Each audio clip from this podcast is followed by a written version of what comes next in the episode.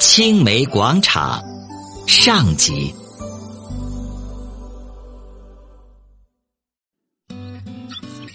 伴着阳光和美好的心情，来到多河文化国景区内，第一个看到的是青梅广场。作为第一个文化景点的青梅广场，拥有着自己的故事、自己的传奇，被后人所传唱。在青梅广场上，伫立着一个塑像，塑像上标注着其代表的人——多河文化之母青梅。人们对这座塑像尊称为“文化之母”，放在景区进门处人人可见的地方，还为其特别命名一个青梅广场。看到这座塑像，外表被人们悉心呵护，经历风雨侵蚀，仍旧保持着温和亲切的质感，不难发现人们对它的重视程度。然而，这青梅是何许人也？为什么会被人们奉为多河文化之母？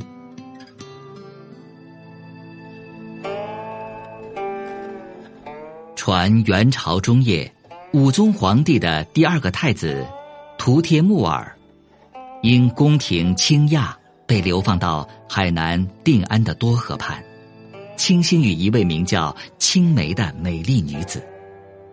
天长日久，太子对多河与这里淳朴善良的百姓产生了深厚的感情。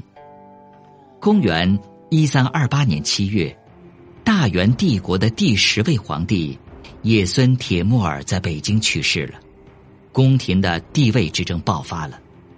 当时的丞相要立九岁的皇太子阿速吉巴为帝，而签署枢密院士。燕铁木儿依靠武力要拥立图铁木儿为帝，经过一番激战，燕铁木儿获胜，图铁木儿被召回京即帝位。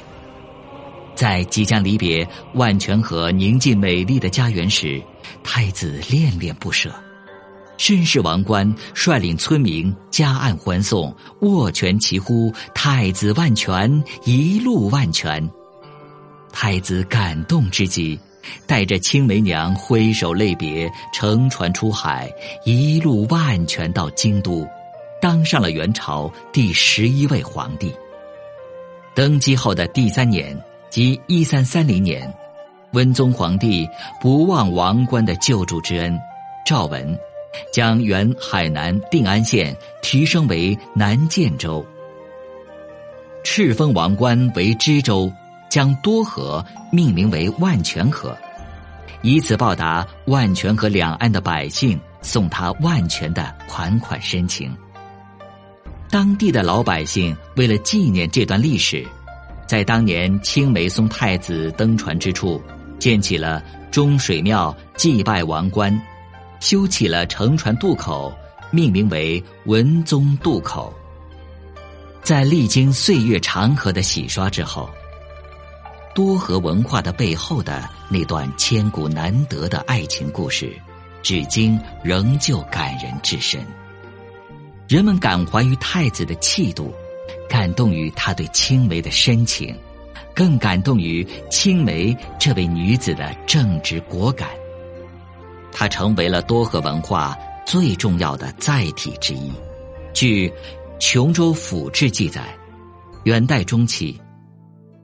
由亲兄武宗皇帝受位的仁宗皇帝驾崩，其子英宗继位。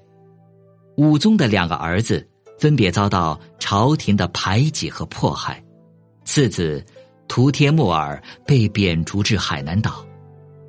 少年无助的图帖木儿来到海南后，忍辱负重的挨过苦不堪言的三个秋冬。定安南雷洞的洞主。姓王名官，对图帖木儿王子的遭遇深表同情，生活上给予他百般的照料。这位王冠洞主经常陪同图帖木儿到多河游玩，一起领略海南岛美丽的自然风光和淳朴的风土人情，千方百计的让王子玩得开心，想尽办法为王子消愁解闷。正是在这段期间里，发生了琼州府志所载的图帖木儿向青梅求爱的故事。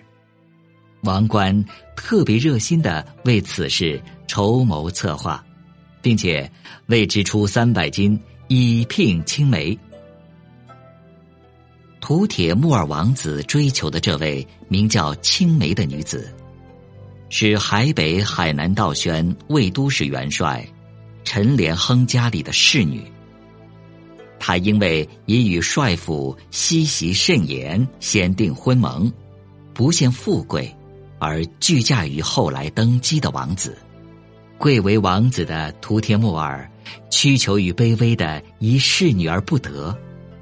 然而他人格高尚，不愿意强势抢人所难，只好赋诗自审。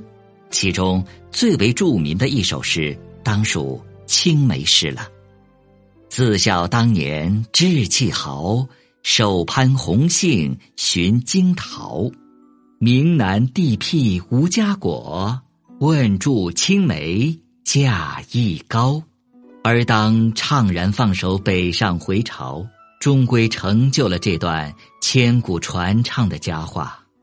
后来，图帖木儿成为皇帝后，不忘海南定安的情缘，转念一想，万泉河远在天边。这辈子是难得机会再南下重游了，倒不如在大都附近找一条与它相似的河流，也给这条河流定名为万泉河。这样一来，自己就可以随时到朝思暮想的万泉河来游览，等同于真的回到海南岛那条温情脉脉的河边了。于是。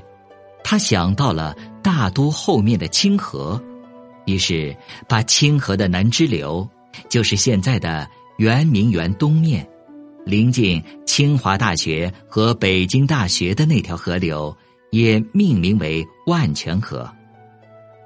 文宗皇帝问着青梅价亦高的这段故事，曾经被海南琼剧团搬上琼剧舞台。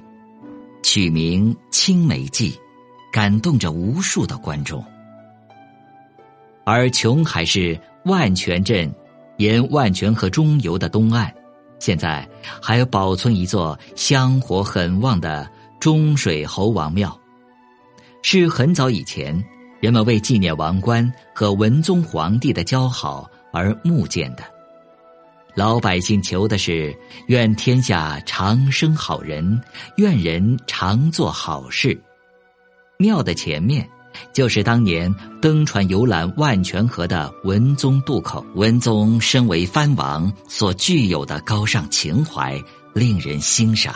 站在青梅广场，看着这位惟妙惟肖的美丽女子，不难想象她的举手投足优雅与得体。